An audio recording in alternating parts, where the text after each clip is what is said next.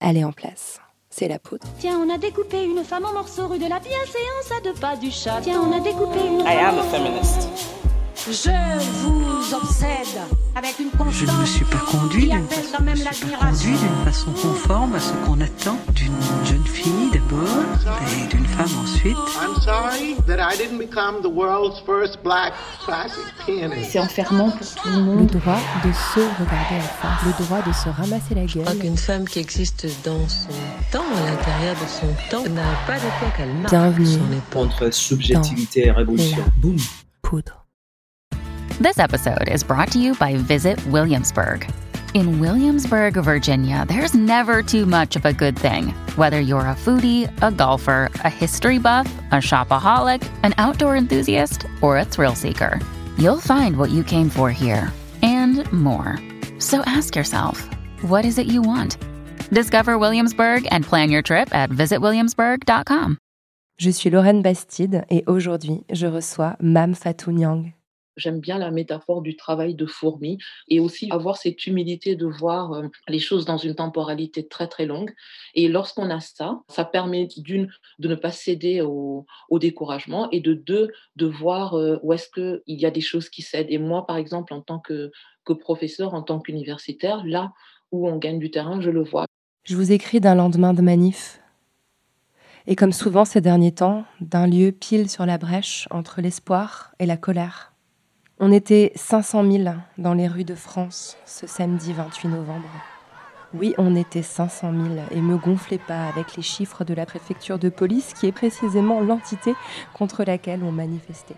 Donc on était 500 000, flippés du Covid, flippés du gaz lacrymo, et pourtant on était là, on a bravé tout ça et on l'a fait dans la joie. Il y avait tout le monde, les coloreuses, les syndicats, les sans-papiers, les Marocains, les sorcières, les Algériens, les journalistes, les jeunes, les vieux, les partis, les assauts. Jamais vu assemblées aussi diverses, aussi joyeuses. Et puis le lendemain, dans les journaux, de notre belle et grande manif, presque pas un mot. Dans le cortège, la banderole portant les noms de toutes les victimes de violences policières faisait 8 mètres de long. On a des vidéos. On en a une par jour ces derniers temps.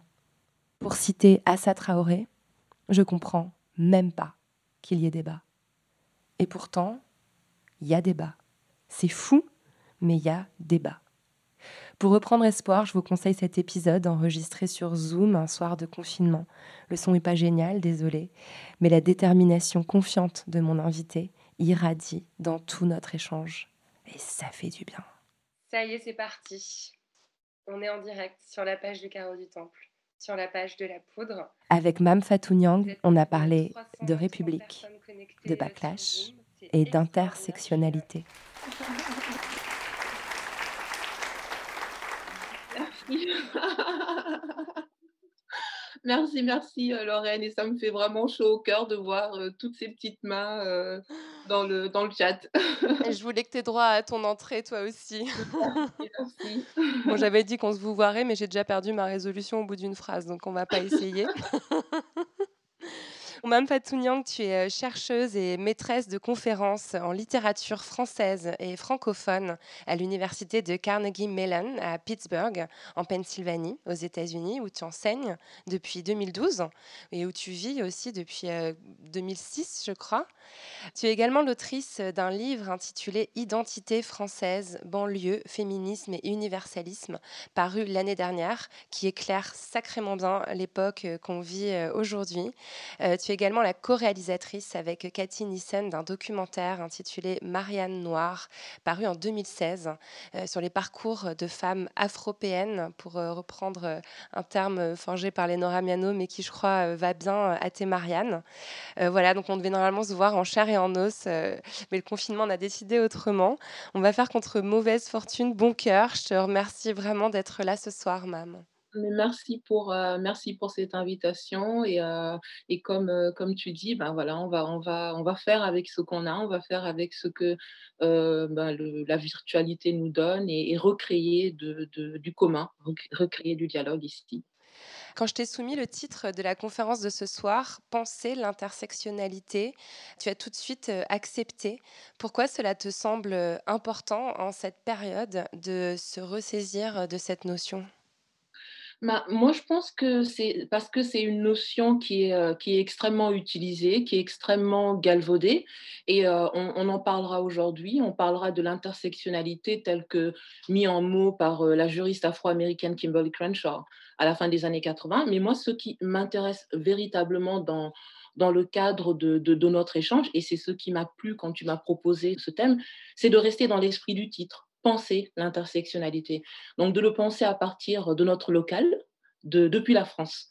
Réfléchir à, la manière dont le terme arrive en France, à la manière dont il est euh, déployé en ce moment comme épouvantail euh, comme épouvantail anti-républicain. Et je pense ici aux récentes sorties euh, de, de Blanquer, euh, d'autres politiques, et aux diverses charges qui sont menées contre le terme par une coalition assez élargie qui va de la gauche à notre extrême droite ici en France. Pensez également les mythes qui se nichent dans, dans la compréhension de ce concept. Et finalement, et pour moi, c'est une chose qui, qui, est absolument centrale dans mes travaux depuis, euh, depuis à peu près deux ans, voir comment ce concept, dès lors que nous l'ancrons en France, dans son histoire française, dans son historicité française, bah, il nous permet de, répondre au temps, au tsunami que nous vivons actuellement, et de répondre surtout à ce qui, pour moi, est l'une des crises majeures de notre temps, qui est euh, la crise de sens qui accompagne euh, le délitement de la République, le délitement de de la, de la démocratie. Et comme je disais, ce galvaudage de termes tels que universalisme, citoyenneté, égalité, qui sont, euh, qui sont euh, voilà, brandis à tout va. Donc voilà, pour moi, c'était vraiment très important de, de, me saisir de ce concept-là, s'éloigner des poncifs, s'éloigner des mantras creux, décortiquer les accusations, les accusations d'importation, les accusations de, de, de terrorisme intellectuel, et réfléchir à la manière dont l'indigénisation, la francisation de ce concept ben, répond à des besoins brûlants de, notre temps.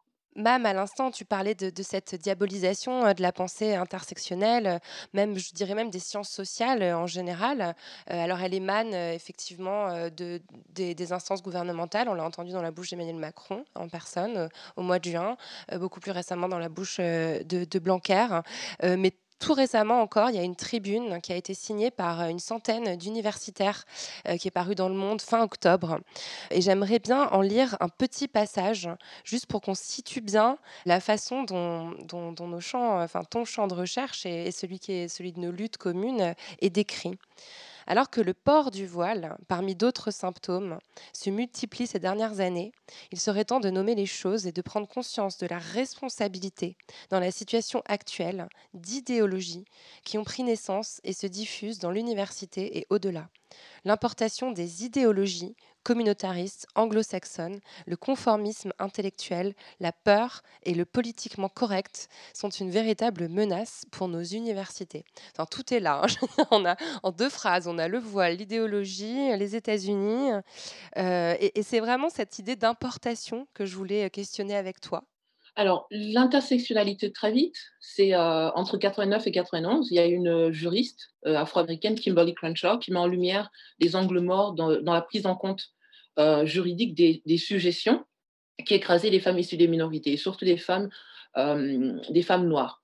Et donc, euh, en 91, il y a le procès de, de Taïl et Crenshaw va se rendre compte en fait qu'il y a euh, une espèce de, de, de, mécanisme qui va faire que les mouvements féministes d'un côté et les mouvements antiracistes de l'autre vont se déchirer entre la défense de Anita Hill qui, euh, accuse le juge Clarence Thomas d'agression sexuelle et de l'autre la défense de Clarence Thomas qui est une star du, du barreau, euh, deuxième noire nominée à la Cour suprême que l'on ne doit pas jeter en pâture à l'Amérique blanche et raciste. Et donc elle va s'interroger sur la difficulté de croiser des luttes qui sont mises en opposition alors qu'elles ont pour but premier d'atteindre une société plus juste et que dans ces reniements-là, c'était des femmes noires qui vont se retrouver au bas de l'échelle, qui vont être éternelles sacrifiées. Donc Crenshaw, aux États-Unis, va mettre un mot sur cette articulation cette rencontre donc des enjeux de race, de classe, de genre de validisme, d'âge, de location géographique, etc. Mais si elle met un mot sur l'intersectionnalité, elle n'invente pas l'intersectionnalité. Cette pensée a été déclinée même aux États-Unis bien avant elle par des personnes comme Sojourner Truth, les femmes du combat et collectif, etc. Ça, c'est pour les États-Unis. déconstruire l'idée que les femmes sont, un, bloc homogène et analyser la manière dont leur émancipation va, euh, doit se penser en même temps que euh, le, combat pour les droits civiques, pour une société anticapitaliste, pour les droits des ouvriers, etc. Mais l'intersectionnalité, ce n'est pas juste ce mot qui a été inventé. L'intersectionnalité, c'est une manière de vivre, c'est une manière de faire, et il y a de l'intersectionnalité en France. Et donc moi, je m'intéresse beaucoup, pour répondre à ta question, aux écueils qui sont placés devant ce mot. Le fait de dire, un, que c'est un concept qui est importé, il n'y a rien de plus faux, et deux, de dire qu'il est inopérant, voire dangereux dans un cadre républicain. Donc on va commencer avec l'importation il y a eu donc cette tribune. Je pense aussi à, Blanquer qui a parlé donc d'une matrice intellectuelle, d'une matrice intellectuelle qui veut essentialiser les communautés et qui porte une responsabilité dans le, terreau fondamentaliste qui frappe la France. Et pour moi, cette phrase, elle est absolument ridicule quand on pense, un, aux contributions anciennes de théoriciens français sur ces questions, et que, deux, comme je le dis, sans mettre le mot intersectionnalité sur ce qu'elle faisait, des femmes françaises dans l'Hexagone vont faire de l'intersectionnalité, le vivre. Je pense à Suzanne Roussy-Césaire, Jeanne Léraud, Eugénie Eboué, Annette Bay d'Erneville. Je suis allée aux États-Unis, mais je n'ai pas appris l'intersectionnalité aux États-Unis. Je suis partie en tant que personne vivant déjà dans une intersectionnalité. Et je trouve qu'il est assez triste sur ce concept de, de l'importation qu'un pays comme la France, qui se dit un chantre de l'ouverture, qu'on voit comme ça un mouvement être rejeté en bloc sur la seule base de, de ses prétendues origines étrangères. L'intersectionnalité n'a pas de pays ou de nationalité. On en fait à Dakar, on en fait à Djibouti, on en fait à Sydney, on y réfléchit dans les couloirs des universités allemandes, sud-africaines, américaines, mais il y a une tradition française, il y a une, pensée française, une expérience française de la question raciale, féministe, féminine et de l'imbrication des dominations. Mais euh, moi, c'est vrai que oui, comme je le dis, c'est à l'université que je, que je découvre Condé, Glissant, Fanon, Fabienne Canon, que je ne connaissais absolument pas après deux ans de classe prépa et, mes études ici. Et je doute, donc, quand j'entends ces accusations de, d'importation, bah, j'ai envie de dire à ces collègues-là euh, qui, qui, ont écrit cette tribune, j'ai envie de dire à Blanquer, j'ai envie de dire à Macron de, de, se renseigner sur les sœurs Nardal, de se renseigner sur Robert Orff, cette écrivaine guyanaise qui habitait à Paris au début des années 30, qui écrit et qui parle de, de l'expérience que c'est pour elle de, de venir de Cayenne, d'être une femme française, mais une femme noire à Paris, écrivaine, et une femme, comme elle le, dit, elle, le disait de, manière absolument extraordinaire, qui ne sera jamais une femme tout à fait comme les autres à Paris, parce que son âme occidentale est drapée dans ce qu'elle appelait une, une peau scandaleuse, cette, cette tache écarlate que constitue la peau noire. Est-ce que Blanquer connaît les sœurs Léraud Anne, euh, euh, Iva et Jeanne Léraud. En 1944, Jeanne, depuis la Martinique, crée l'Union des femmes de la Martinique en réponse à l'UFF qui existait, alors. L'UFF, c'est l'Union des femmes françaises. Et ce que l'héros se dit, c'est que l'UFF ne, répond, ne, répondait qu'aux besoins spécifiques des femmes blanches de l'époque. Et cette action euh, en 1944 est suivie en 1954 par Jeanne Martin Cissé et Anne Bay d'Erneville en Afrique occidentale qui vont créer l'UFS, par exemple, l'Union des femmes du Sénégal, parce que pour elles, la situation dans les colonies françaises occidentales pour ces femmes françaises et noires, créer un paramètre de traitement inégalitaire qui n'était pas dans le viseur de, ben, de leurs consorts euh, de l'Union euh, de, de, l'UFF. Et juste pour terminer sur cette question d'importation que, que, je trouve très très triste personnellement, moi j'ai envie de dire à Blanquer, à Macron, à toutes ces personnes, tous ces collègues qui ont écrit cette tribune, toutes ces personnes qui crient à l'importation et à l'assassinat de la France, de lire les travaux de Yala Kisukidi, de lire les travaux de Jacqueline Couty, d'Annette Joseph Gabriel, d'Audrey Célestine, de Maboula Soumaoro, de Sylviane Larcher, de Myriam Paris, de Jennifer Boitin, de Kautar Archi, de lire les romans de Aya Sissoko, de Dalimi Chatouré, de lire les romans de Tassadi Timash, d'Assia Djebar, de Fabienne Canor, de Marie Scondé. Je leur demande de regarder euh, euh, Bintou Dembélé ou, euh, ou Damburi monter sur scène et démêler avec leur corps, démêler avec leurs mots les chevaux de ces discriminations et les chevaux de l'intersectionnalité à la française. Et, je ne peux pas tout citer ici, mais j'ai conscience que ces noms fleurent l'étranger, Larcher, Djebar, Canor, et qu'ils renvoient à des traits de, visage ou des lieux qui, qui fleurent bon l'ailleurs, mais il ne faut pas s'y tromper. Ce sont des histoires françaises, c'est une histoire de France. Ce sont des histoires de, de Marianne. Enfin, on, on revient à cette Absolument, histoire de Marianne. ce sont, ce sont des histoires de, ce sont des histoires françaises.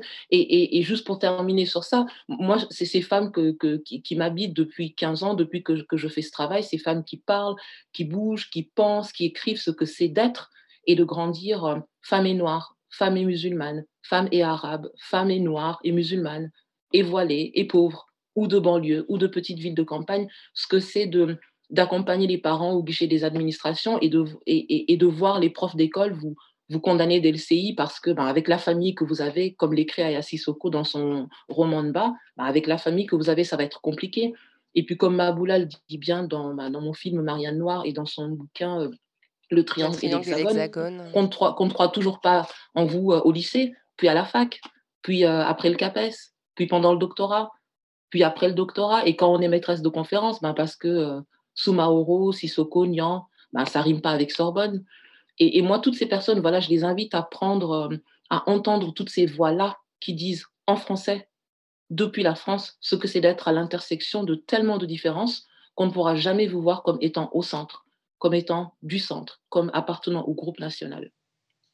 Enfin, L'énumération m'a donné euh, énormément d'émotions. Euh, merci beaucoup d'avoir mentionné le, travail et les œuvres de, de toutes ces chercheuses, euh, romancières, dramaturges. Je, je, pense qu'on l'écrira et on la publiera pour que chacun puisse aller y piocher. J'espère. Euh, alors, il y a une autre attaque qui est en train de s'additionner à, cette diabolisation euh, des sciences sociales. C'est la loi euh, LPPR, la, fameuse, qui a été votée à l'Assemblée mardi et qui passera au Sénat le 30 novembre. Cette loi contient plusieurs volets particulièrement inquiétants pour la liberté académique, notamment l'interdiction sous peine d'amende d'occuper les amphithéâtres, ce qui de fait interdit tout simplement les mouvements sociaux à l'université, hein, au pays de la Sorbonne et de mai 68. Euh, plusieurs profs et collectifs ont appelé à une protestation en ligne, même si tu n'es pas rattaché à l'université française directement. Est-ce que toi, cette loi t'inquiète également? Mais absolument, je, je, je suis, euh, j'ai signé euh, plusieurs pétitions. J'étais, euh, je ne travaille pas dans une université française, mais je travaille sur la France. Euh, et, et, cette loi touche des personnes qui me sont chères. Cette loi va toucher notre, notre capacité à nous penser, cette loi va toucher notre capacité à penser la France dans sa pluralité. Et je suis du monde universitaire. Et moi, ce que j'essaie de faire, c'est j'essaie d'analyser ce qu'il y a derrière, euh, derrière ces propos, derrière les propos de, ben de, Macron, derrière les propos de Blanquer et ce qu'il y a derrière des initiatives plus larges du gouvernement, comme la loi LPPR, donc ce, projet de loi de programmation de la recherche 2021-2030, et surtout euh, l'ajout de cette mention que moi j'ai trouvé absolument lunaire, que les travaux devraient s'exercer dans, je cite, le respect des valeurs de la République. Les valeurs républicaines. Mais alors je t'avoue que quand j'ai relu attentivement euh, l'article du Monde, je ne l'ai pas retrouvé cette mention-là, et pourtant je l'ai entendu moi aussi, mais ça c'est complètement délirant, enfin c'est absolument inimaginable en fait. Non, mais absolument. Et donc de, questionner, mais qu'est-ce que les valeurs, qu'est-ce qu'est-ce que qu'est-ce que sont, sont ces valeurs, et surtout voir donc dans cette cette mise en accusation, ce, le, fait de pointer du doigt une dérive des sciences sociales qui serait gangrénée par le racialisme, l'intersectionnalité, la haine des blancs de la République, et c'est une mise au pas. Moi, je trouve que c'est une mise au pas, c'est une attaque absolument terrible contre les libertés académiques. Mais, mais je veux dire qu'avant de concerner aussi largement le monde académique, ces attaques elles ont été très longtemps dirigées contre des chercheurs racisés sans qu'on voit un engagement aussi significatif. Bah, quand j'évoquais le fait que, que, toi, comme Maboula, ayez dû aller euh, étudier, faire votre recherche euh, outre-Atlantique, je, je, je, je, pensais aussi un petit peu à ça, c'est-à-dire qu'on vous a aussi tellement euh, pas in invité à pouvoir euh, explorer euh, la recherche que vous vouliez explorer en France que vous n'avez pas vraiment eu le choix aussi. Quoi. Bah, absolument. Moi, je, en, en 2006, je, sortais de prépa, j'étais dans une voie euh, extrêmement classique, et il y a un moment, il se pose toutes ces questions de, de, vouloir de, de qu'est-ce que c'est que le canon, comment est-ce qu'on on peut penser le canon, et surtout une question qui, qui à l'époque, moi on m'a dit n'était absolument pas scientifique, n'était pas une chose qui n'était pas pensable, se, se, penser comme sujet épistémologique, se penser comme sujet de recherche, alors que voilà, nous on sait que on est dans cette espèce de froideur scientifique où il faut être le plus éloigné possible de, son sujet. Et je, et je sais que voilà, moi j'arrive en 2006 pour un semestre d'échange à l'université Brown. Et on me dit, tu es la petite française, tu vas lire Fanon. Et je dis, mais qui, quoi, je ne le connaissais pas. Donc voilà comment je découvre Fanon. Et donc, juste pour revenir sur, cette expérience-là, moi, ce que mon travail est celui de de bon nombre de mes consoeurs et confrères dans les sciences sociales fait, c'est de questionner ce qui nous est présenté comme du naturalisé, ce qui nous est présenté comme du normalisé. Le fait de dire, bah, les valeurs républicaines, c'est ça et c'est pas autre chose. La France, c'est ça, ça, ça et ça, parce que euh, c'est comme si et c'est pas comme ça. Et là, et par là, effacer jusqu'au besoin de vouloir euh, mettre en lumière des, éléments qui, ne, qui, ne, doivent pas être dans le, dans le viseur de la République, et comme par exemple exiger que l'intersectionnalité demeure un impensé qu'on ne doit pas y réfléchir parce que euh, ben, la République s'occupe du concept de la classe, le concept de la race n'existe pas. À partir de là, voilà, l'intersectionnalité doit être impensée. Et nous, ce qu'on nous essayons de faire dans nos analyses, c'est de repousser la tendance qui peut être jusque dans nos propres corps de métier. On, l'a vu avec, euh, euh, cette tribune de, nos collègues, de, donc cette tendance à produire ce que Sylviane Larcher appelle un nationalisme épistémique, c'est-à-dire la production de, de, savoir qui soit ethnocentré, nationaliste, qui euh, passe sous silence, qui efface ou dévalorise certaines notions. Et ici, je pense, euh, comme je l'ai dit, surtout à, la dévalorisation ou à la mise sous silence de, la notion euh, de la catégorie race, qui, je le rappelle, on le sait, mais c'est bon de le rappeler, n'est pas prise dans son sens biologique qui n'existe pas, mais dans son sens social et dans son sens, donc dans la manière dont elle crée des catégories sociales qui permet de, donc de penser le racisme, ce qui peut être euh, utile. Moi, je me demandais, euh, Mam, si tu savais où était passé euh, juin euh, moi, je me rappelle des révolutions antiracistes euh, et, de l'excitation et de l'exaltation et de l'espoir que j'avais pu ressentir au mois de juin euh, quand il y avait cette espèce d'accélération incroyable, les statues coloniales déboulonnées, les trois fois 20 000 personnes autour d'Assa Traoré, pas de justice, pas de paix. C'était tellement évident, tellement simple. Toi aussi, tu y croyais, tu as écrit Je n'ai jamais connu l'effervescence qui s'est emparée de la France dans le sillage de l'affaire George Floyd. Dans mon entourage, de nombreux journalistes, chercheurs, activistes et artistes partagent ce sentiment d'inédit, cette impression d'assister à un moment historique. Dans un débat public imposé, la France se retrouve huit semaines durant face à une série d'interrogations auxquelles elle ne peut plus échapper. Il est où cet état d'esprit maintenant, six mois après? Ça paraît presque euh, comme si on avait rêvé. Il est toujours là. Il est toujours là. Euh, je suis d'une nature extrêmement optimiste. Et, euh, euh, il y a une chose que, que tu as dite, euh, je pense que c'était il, y a deux, trois semaines, que, qui, voilà, pour moi, résumait beaucoup la situation qu'on a aujourd'hui, parce que j'entends beaucoup de gens autour de moi dire voilà, la France se venge de, du fait qu'on ait imposé ce débat racial qui, qui, est, qui est devenu, qui avait été euh, inévitable, euh, incontournable au mois de mai, de juin, qui a été voilà qu'on a dû euh, qui a dû remonter jusqu'aux plus hautes sphères de l'État, toutes ces conversations autour des, statuts, de la question raciale, des violences policières, etc. Et donc que, que, la France se vengeait par ce backlash, donc les, le, le, système revenait pour écraser tout ce soulèvement de manière encore plus forte. Et tu avais dit une chose que j'avais trouvé magnifique, non, ce n'est pas ça le backlash, le backlash c'est nous c'est nous. Donc quand on comprend comme ça, on se dit qu'il y a quelque chose qui a bougé. Et à partir de là, moi, j'aime bien la métaphore du travail de fourmi, qu'on et, aussi voir, avoir cette humilité de voir euh, les choses dans une temporalité très très longue. Et lorsqu'on a ça, cette, ça permet d'une de ne pas céder au, découragement et de deux de voir euh, où est-ce que euh, ben voilà, il, il, y a des choses qui cèdent. Et moi, par exemple, en tant que, que professeur, en tant qu'universitaire, là où on gagne du terrain, je le vois. Je le vois dans le fait que en 2006, j'ai dû partir parce que je ne trouvais personne avec qui travailler. Je voulais travailler sur euh, le rire noir dans l'espace de l'Atlantique Noir. Je ne trouvais personne. Et aujourd'hui, j'ai une dizaine d'étudiantes de, master et euh, de doctorat françaises qui travaillent avec moi. Et elles ne sont pas aux États-Unis, elles ne sont pas au Canada, elles ne sont pas à Londres, elles sont en France. Donc voilà, c'est sur des petites choses comme ça qu'on se rend compte euh, que les choses changent. Et les choses changent aussi parce qu'on se rend compte que nous accédons de moins en moins et nous, et nous arrivons à montrer sur plusieurs échelles, que ce soit à l'échelle de la recherche scientifique, que ce soit dans la militance, que ce soit dans la production artistique. Et pour moi, c'est une chose qui est extrêmement importante et j'espère qu'on aura l'occasion d'en parler, que nous ne sommes pas dans de l'importé, nous ne sommes pas dans dans de l'étranger, nous sommes dans des questions franco-françaises qui sont nés d'une histoire de France et qui vont répondre à des questions euh, qui, agitent la France aujourd'hui. Donc le fait de pouvoir euh, avoir ces débats, même si c'est dans des conditions extrêmement difficiles, même si c'est des débats qui peuvent être biaisés, qui peuvent être dans des conditions où on a l'impression qu'on crie un peu comme ça dans le vide, le débat est là, les mots sont sortis et on sait lorsqu'on parle de ces questions, que ce soit la question des féminismes ou la question raciale ou la question de l'intersectionnalité, à quel point le plus dur n'a pas été d'être attaqué, le plus dur a été d'être invisibilisé, le fait que la parole n'arrivait pas à sortir. Donc pour moi, l'attaque, c'est déjà quelque chose. Ça veut dire qu'on est au moins considéré, qu'il y a une sorte de l'invisibilisation a été levée et pour moi, je, le prends absolument comme une victoire. Donc l'esprit de mai est là, l'esprit de juin 2020 est là, on le porte et euh, on ne bouge plus.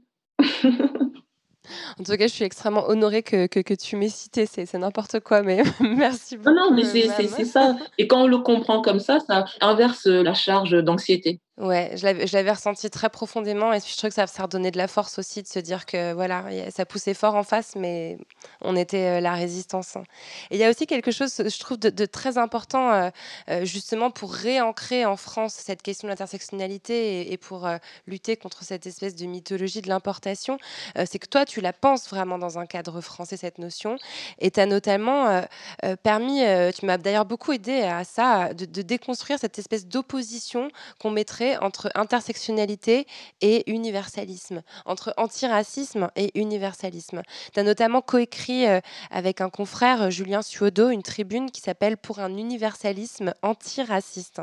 Et dans cette tribune, vous proposez, ton confrère et toi, une issue, une réconciliation. Et je trouve que c'est aussi une, excellente réponse à, celles et ceux qui voudraient taxer de séparatisme euh, les personnes qui portent ces discours, parce qu'au contraire, on voit bien que non, l'objectif c'est le rassemblement.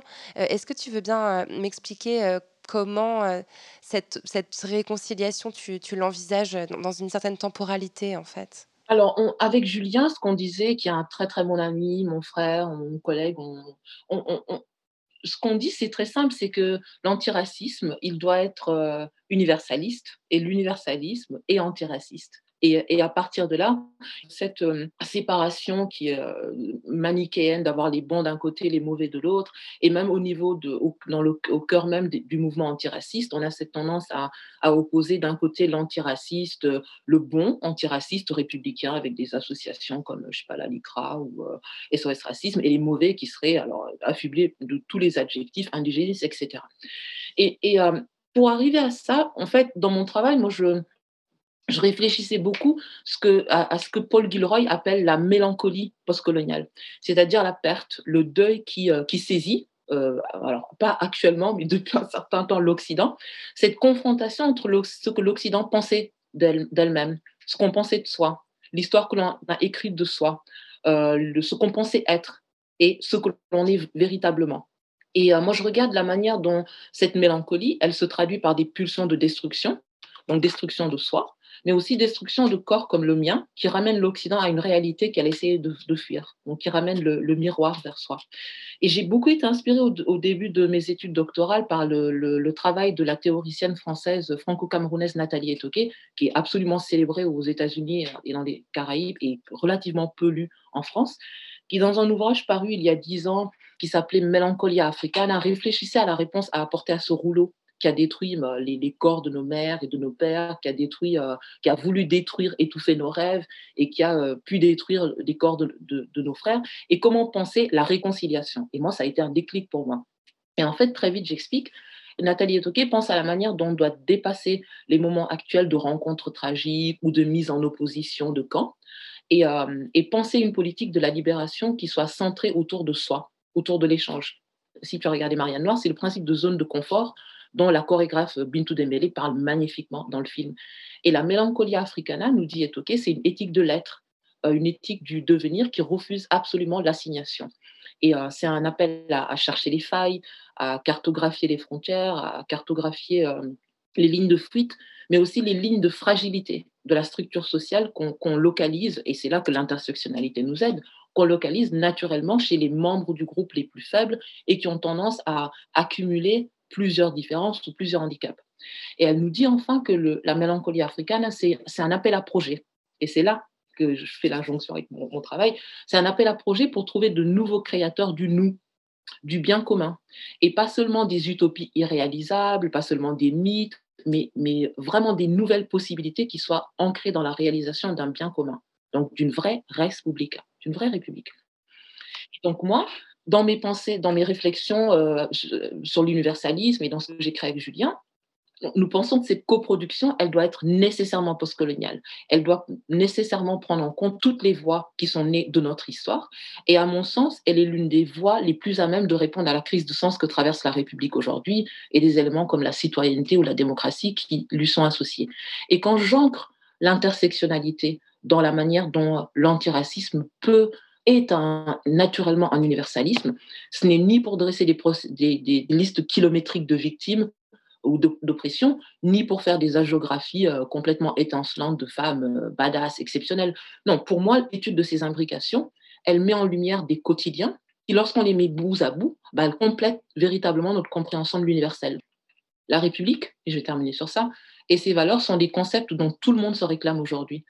Mais on le voit, des mobilisations euh, de, de, de cet été dont tu parlais aux travaux universitaires, aux multiples interventions de, collectifs, de militants, d'artistes, on voit qu'il y a une pression sur les questions de race, de genre, euh, de classe, de, location géographique, etc., qui mettent la République face à ses promesses non tenues.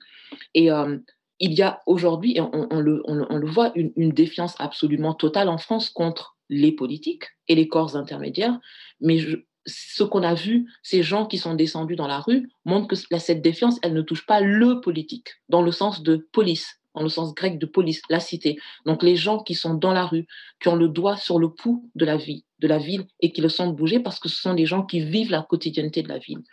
Et cette situation aujourd'hui, elle se traduit par une demande croissante pour une vraie, ce que j'appelle une vraie démocratisation de l'universel. Il y a une volonté de revenir au sens de, de la res publica, ce concept qui, euh, qui, qui, trouve ses origines dans, dans l'Antiquité et à cet avertissement de Platon qui disait que pour savoir comment bien régner, que la première question républicaine qu'on doit avoir, c'est quel est le, le, meilleur régime politique. Et euh, le disciple de, de, Platon, Aristote, dit que le, le, critère de, le premier critère de la, de la, d'une bonne république, et ça il faut que nos gouvernants l'entendent, c'est la gouvernance pour le bien commun. Et qu'une bonne république, c'est un régime où on est tantôt gouvernant, tantôt gouverné. Et cette question, lorsqu'on y pense bien, donc lorsqu'on revient à la base de la République, même avant la Révolution, ben ça nous pousse à, à, voir le projet républicain comme quelque chose qui est toujours un projet inachevé, quelque chose qui doit être une réflexion sans cesse en cours pour s'adapter au bien commun, mais au bien commun de son temps. Qu'aujourd'hui, en 2020, on ne peut plus réfléchir par rapport à, quelque chose qui a été posé, je ne sais pas, par Napoléon ou par euh, euh, la Révolution de, de 1792.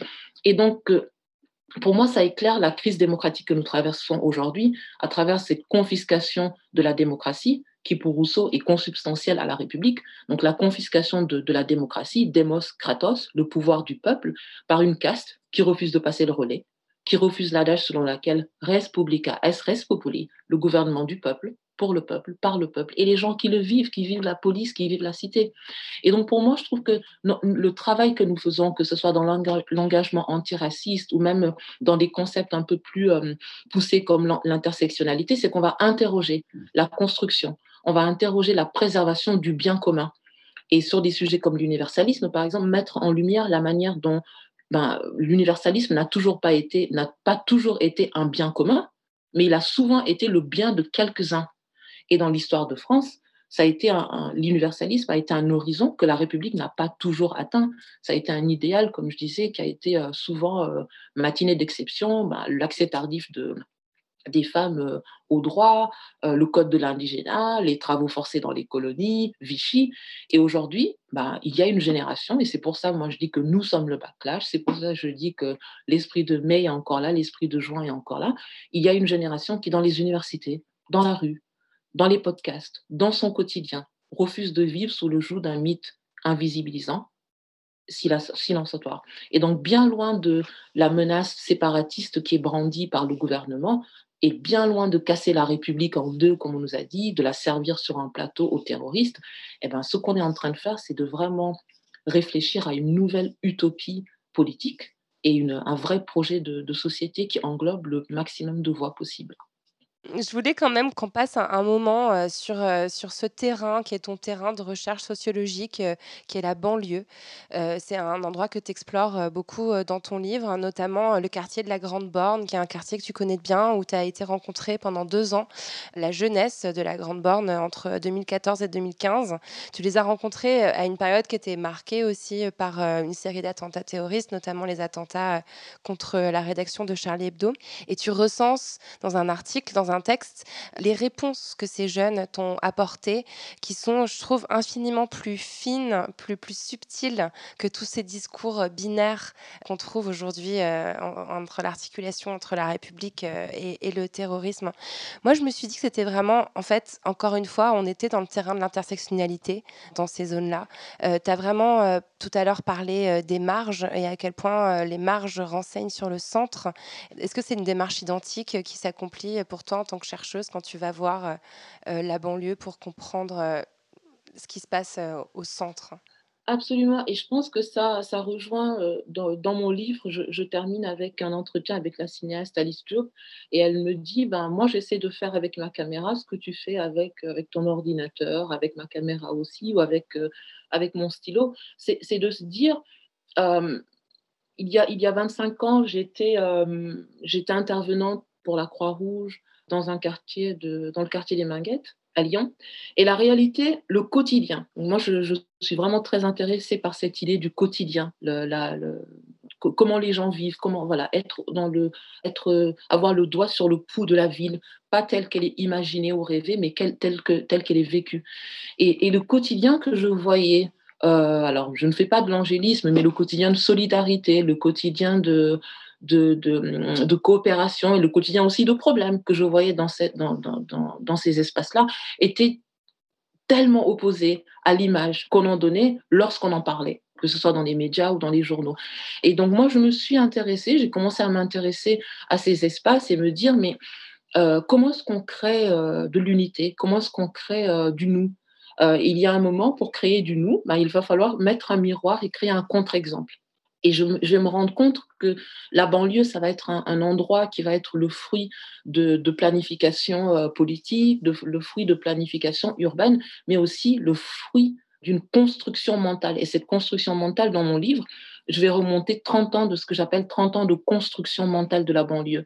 Comment on passe de, des émeutes, des minguettes, dans les années 80 avoir un problème local. Alors, on va expliquer les émeutes des Minguettes par euh, le, délitement social, le chômage dans le bassin de Vénissieux, le bassin du Rhône, à un problème national dans les années 2005 avec les émeutes, qu'on va expliquer, voilà, cette, cette, cette, contamination de toute la France, à maintenant un, un, endroit de 2015, depuis les attentats de 2015, qui va prendre comme ça une, une échelle internationale en lien avec le fondamentalisme. Et donc, moi, ce que je vais essayer de faire, c'est de regarder comment euh, cet endroit, en fait, euh, n'est jamais regardé dans sa normalité, n'est jamais regardé par rapport à la voix des habitants, n'est jamais regardé par rapport au quotidien des habitants et qu'il est toujours parlé. Et qu'est-ce qui se passe lorsqu'on retourne, euh, lorsqu'on tend le micro aux habitants et qu'on leur laisse, laisse parler eux-mêmes de leur, de leur espace? Donc, c'est quelque chose que, que j'ai fait pour, euh, pour montrer comment on crée de la marginalité, comment on crée la marge, mais aussi euh, lorsqu'on veut vraiment repenser notre société comme une société inclusive, comment des solutions peuvent venir de ces marges-là? Et euh, ce article dont tu parles, qui était euh, un article que j'avais fait pour une revue américaine en 2016, après une rencontre avec euh, des, jeunes de la Grande Borne, dans la semaine qui a suivi les attentats de, de, Charlie Hebdo. Donc ce quartier qui était devenu pour la presse française et pour la presse internationale le quartier qui avait vu naître l'un des terrorismes. Et donc, euh, juste pour, pour terminer, euh, on, avait dépeint ces jeunes comme euh, des terroristes, des pousses de terroristes, complètement anti-français. Donc tout le vocabulaire, soit militaire, soit euh, euh, de la maladie qui était utilisé pour parler de ces jeunes, c'était un cancer, c'était la fièvre, les troubles, le diabète et, et ces membres morts, ces membres malades qui... euh, Qu'est-ce qui se passe quand quelqu'un a un diabète? Ben, Il faut couper le, le membre malade, sinon il peut contaminer le reste de la société. Et donc, aller parler à ces jeunes-là, qu'on avait euh, décrit, on, l'a revu encore euh, il y a quelques semaines après les hommages à notre collègue Samuel Paty, qu'on avait décrit comme l'anti-France, des jeunes qui n'avaient pas voulu respecter la minute de silence, des jeunes qui étaient anti-Charlie, et me rendre compte après une journée avec eux, que leurs paroles étaient éminemment plus sophistiquées que ce qu'on voulait dire, qu'ils avaient une compréhension euh, de la laïcité, qu'ils avaient une compréhension de la République, qu'ils avaient une compréhension de leur place, de leur marginalisation. Comment on peut me demander tout d'un coup de développer de l'amour pour une mère qui ne m'en a jamais donné? La manière dont ils arrivaient à, complexifier leur relation avec la France avec des mots d'adolescents de, 14-15 ans, moi j'avais trouvé ça absolument magnifique et euh, donc, voilà, c'est vraiment un encouragement à, sortir des, euh, des mythes que l'on peut construire sur ces espaces-là, mais vraiment sans angélisme, hein, euh, et à aller sur place, parler aux gens et voir comment on peut euh, ben, construire du dialogue entre espaces au lieu de, de voir le gouffre s'agrandir entre le centre et, ses périphéries. En tout cas, tu l'as restitué avec beaucoup de, beaucoup de, délicatesse, euh, cette parole, et je recommande effectivement de lire cet article, de lire aussi euh, ton livre dans lequel euh, tu observes en fait la façon dont les, les, constructions culturelles de la banlieue se sont faites. Tu regardes voilà, le, le cinéma, la littérature, la télévision, les médias, comment on construit l'image de la banlieue. Et je voudrais quand même qu'on prenne un tout petit moment, parce que c'est intéressant, je pense, par rapport aussi à l'audience de l'émission, pour parler de la critique formule euh, du film de Céline Sciamma, euh, Bande de filles. Moi, je, voilà, je tiens à préciser que c'est une, il n'est pas question de jeter l'opprobre sur Céline Sciamma, qui est une réalisatrice que j'adore et qui a vraiment, je crois, euh, beaucoup, beaucoup fait bouger les lignes avec Portrait de la jeune fille en feu. Néanmoins, avec Bande de filles, elle a fait quelque chose qui mérite d'être critiqué sur le plan politique. Absolument. Alors en fait, j'ai toujours voulu faire mon film, Marianne Noir, et après la fin de mes études doctorales, j'ai tout de suite trouvé un, emploi comme, euh, MCF et euh, dans la liste des choses qu'on me demandait pour un jour euh, avoir ma promotion, mais il n'y avait pas de film. Donc quand même, l'université reste encore un endroit assez classique. Il fallait des articles, un livre, etc. Donc je n'avais pas le temps pour un film. Et puis deux ans après mon doctorat, le 24 octobre 2014, je me suis lancée pour faire ce film et c'est en fait le jour où Bande de filles est sortie. J'ai été dans mon bureau aux États-Unis euh, le film venait de sortir euh, et, il faut comprendre que moi j'avais vu la bande-annonce du film l'été et euh, c'était, il y avait beaucoup d'espoir, beaucoup d'espoir. Je me rappelle avoir été, un peu déçue quand, j'ai su que c'était une réalisatrice blanche qui allait faire le premier film à gros budget comme ça, avec un, un casting presque exclusivement noir et qui parlait de banlieue avec alors, on, on, savait que ça allait toucher un peu à des sujets sensibles, l'islam, etc. Et puis, je me rappelle quand j'ai su que c'était Céline Sciamma, yes, yes. Euh, j'ai beaucoup travaillé sur elle euh, quand j'étais en master et je me dis si, si une personne en France sait parler de la différence, que ce soit la différence sexuelle, de genre, euh, sociale, c'est elle. Et, puis après, c'est pas grave. Si c'est pas une femme noire qui le fait, elle va bien s'en sortir. Et je me rappelle avoir vu le, le, le, trailer et cette vision magnifique de ces femmes sur le parvis de la défense, de ces filles. Et vraiment, on a attendu le film. À l'époque, ça fait rire les gens quand je le dis, mais c'était un peu comme notre Wakanda qui allait sortir.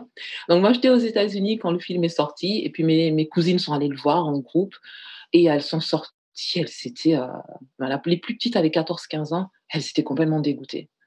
Que, que voilà, c'était, on avait l'impression que c'était toujours les mêmes stéréotypes qui étaient recyclés, euh, des personnages qui n'avaient aucune profondeur, qui étaient des personnages de, en carton-pâte, qui tenaient, qui tenaient par ce qu'on savait d'eux, ce qu'on savait d'eux euh, grâce au journal du Trésor de TF1, ce qu'on savait d'eux grâce euh, à ce que le Figaro nous en disait, ce qu'on savait d'eux. Donc, euh, il y, a la jeune fille euh, sage qui va devoir s'affirmer en se battant, qui devient, on ne sait pas trop, prostituée, dealer de drogue. Il y a le grand frère naturellement violent. On ne sait pas pourquoi il est violent, il n'a aucune épaisseur, mais on n'a pas besoin de savoir pourquoi il est violent. C'est un grand frère c'est un grand frère noir, c'est un grand frère noir musulman, c'est un grand frère noir musulman de banlieue, donc on n'a pas besoin de savoir. Bien sûr, il y a la mère qui est complètement dans un mutisme, qui est complètement écrasée par le poids de ce qui lui arrive en France. Il n'y a aucun contact avec la fille, on, ne sait pas ce qui se passe. Et bien sûr, normal, c'est une famille noire musulmane de banlieue, il n'y a pas de père, le père est parti. Donc, euh, cette espèce de, d'impossibilité de toucher le cœur de son sujet parce qu'elle ne, elle ne sait pas, elle ne savait pas de, de... Et donc moi, j'ai été vraiment très touchée en voyant ce film.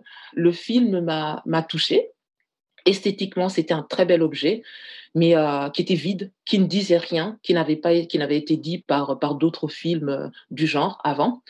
Et ce qui a été pour moi encore plus violent, ça a été l'accueil critique et l'accueil institutionnel d'un film qui, je voyage beaucoup, et ça a été comme ça pendant un an. J'allais au Japon, je vais aux États-Unis, je vais en France et on me dit, oh, pas en France, mais en Allemagne, ou oh, tu as vu le film? C'est, Il est devenu le film sur la fille noire de banlieue. Donc le film qui devait me définir. Et donc pour moi, ça a été une addition d'oppression. Euh, ce film qui, moi, je n'ai rien contre, comme je dis, esthétiquement, c'était un bel objet, mais qui ne disait rien, qui euh, renforçait les stéréotypes, tous les stéréotypes qui existaient. Les filles noires de banlieue sont sauvages, euh, elles ne s'en sortent qu'en se battant. Et puis la fin du film, euh, moi, qu'est-ce qui se passe? À la fin, elle sonne, on lui demande, elle, sonne chez elle parce qu'elle a tellement tourné, elle ne sait plus quoi faire de sa vie. Elle sonne chez elle, on lui dit c'est qui, elle ne sait pas qui, bah, elle ne sait pas qui elle est, moi je ne sais plus qui elle est, tout le monde est perdu. Donc ça, ça a été d'une. Et donc ce que j'ai fait, c'est de prendre un an et demi d'articles de, de, la critique sur le film et de voir à quel point l'accueil critique, donc le film c'était un objet, mais l'accueil critique du film renforcer encore tous les stéréotypes, la manière dont, on parlait de ces filles, euh, le vocabulaire animalier, le vocabulaire colonialiste. Alors on a l'impression que la caméra nous embarque dans une, c'est une caravelle qui nous embarque, et donc tout ce vocabulaire du colonialisme, de se dire mais on, retourne encore dans de l'ailleurs, et en sortant de, de, la salle de cinéma, ben on va revenir à sa vraie vie normale à Paris ou à sa vraie vie normale à Lyon ce que je trouve vraiment intéressant euh, dans, dans l'analyse que tu en fais dans, dans, ton livre, et, voilà, je voulais qu'on en parle rapidement parce que c'est vrai que je trouve qu'on est vraiment dans les questions qui animent euh, les, les, auditrices de la poudre. Et euh, je me demande si Céline Sciamma elle-même n'a pas été prise dans, dans l'espèce de nécessité aussi de montrer euh, patte universaliste et que dans toutes ces interviews, elle s'est un petit peu fourvoyée à répéter sans cesse que c'était une histoire universelle, que c'était pas une histoire de banlieue, qu'elle voulait pas parler de femmes noires, etc. Et en fait, elle a dépolitisé le propos.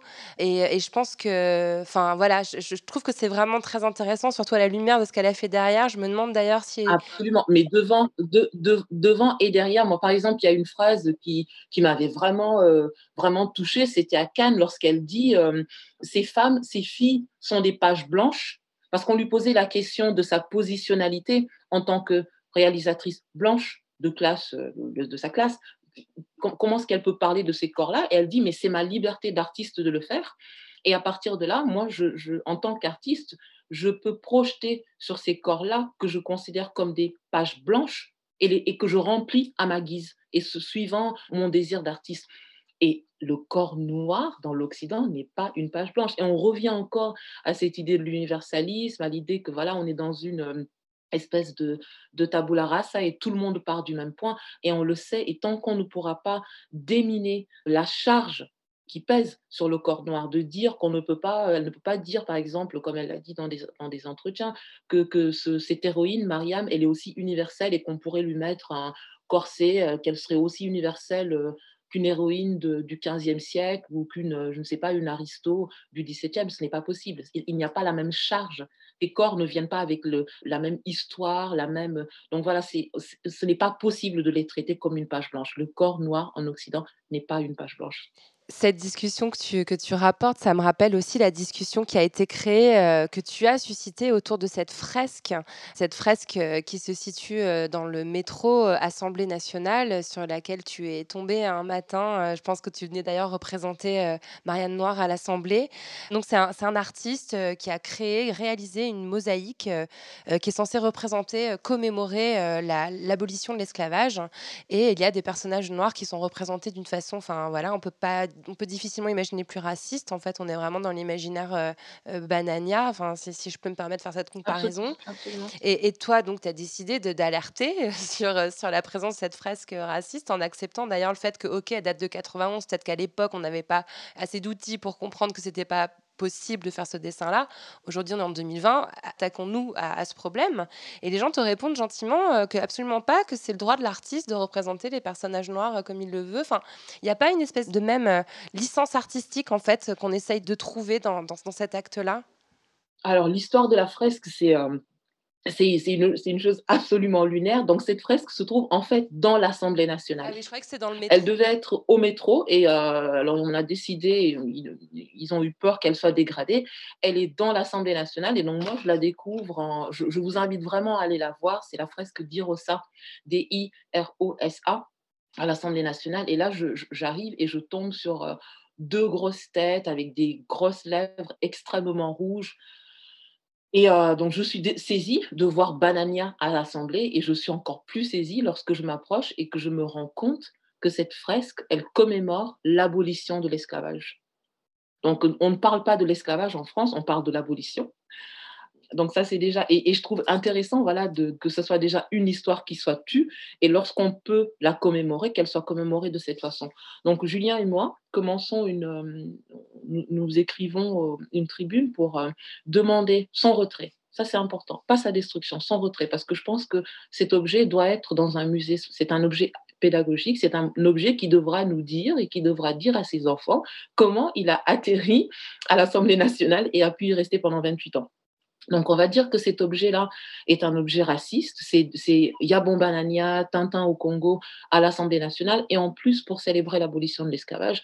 Et on va avoir vraiment un front, mais absolument euh, total, organisé de, l'extrême gauche à, la droite, un front euh, médiatique, politique, qui va nous tomber dessus pendant près de dix jours, et on, les entendra toutes. Alors, cette fresque ne peut pas être raciste, euh, elle commémore l'abolition de l'esclavage nous sommes euh, trop sensibles, nous ne comprenons rien à l'ironie, à la satire, c'est de l'ironie, c'est de la satire. Et pour revenir à ta question, le, vraiment le gros bloc qui, va nous être opposé, ça va être le, problème de la liberté, donc les valeurs de la République, l'universalisme et la liberté d'expression, la liberté de l'artiste. Et moi, j'ai une chose à, répondre à ça par rapport à cette, cette question, la licence de la liberté de l'artiste qui s'est senti offensé parce que on nous a dit que voilà, il avait travaillé avec des artistes. Euh, il ne peut pas être raciste. Il a donné des, sacs de riz en Éthiopie. Il a travaillé avec des artistes africains en Afrique et des artistes caribéens à Miami, etc.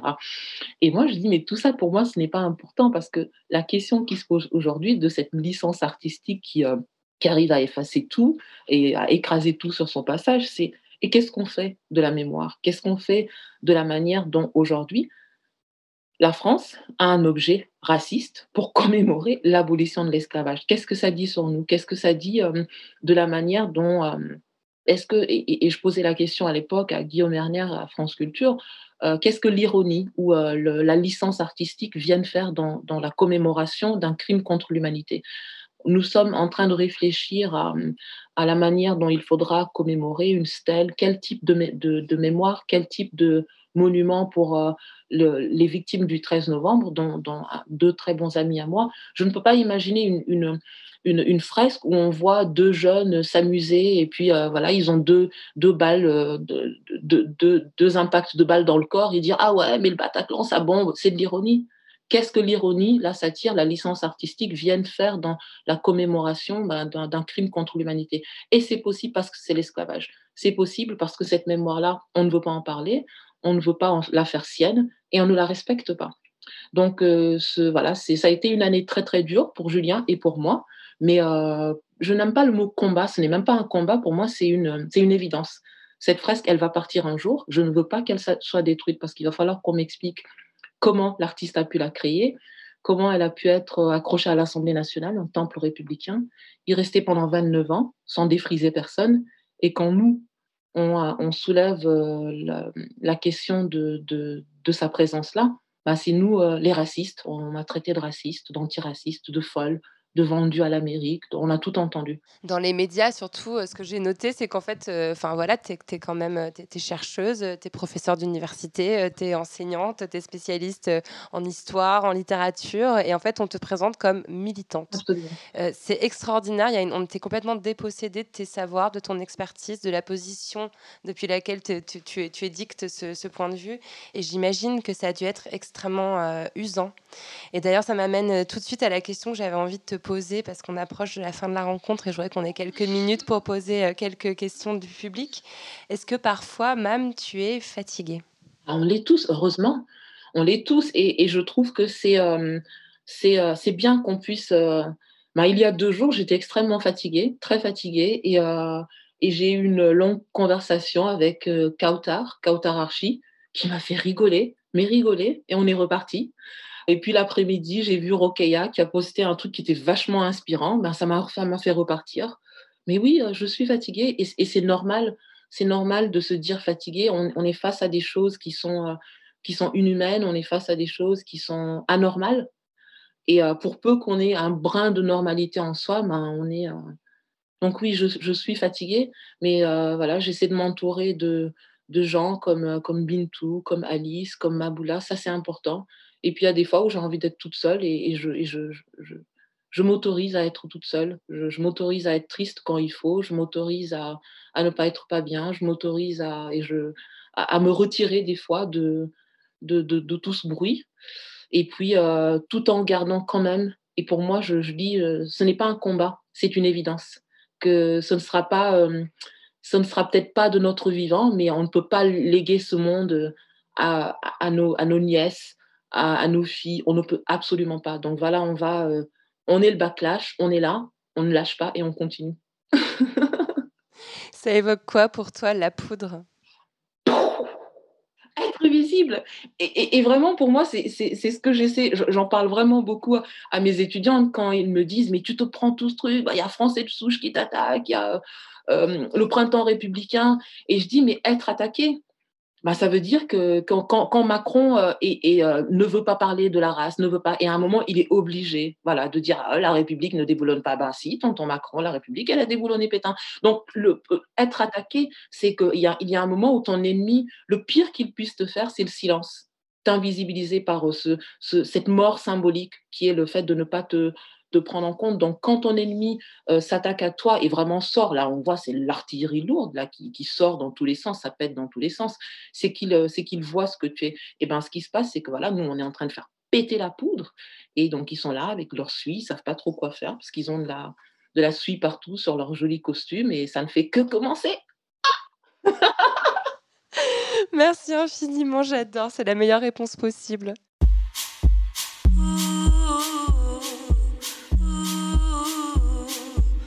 Merci à Mam Fatouniang d'être venue faire parler la poudre avec moi. Et merci au carreau du temple d'avoir permis à cette rencontre de se produire dans de si bonnes conditions malgré les circonstances. La poudre est un podcast produit par Nouvelles Écoutes.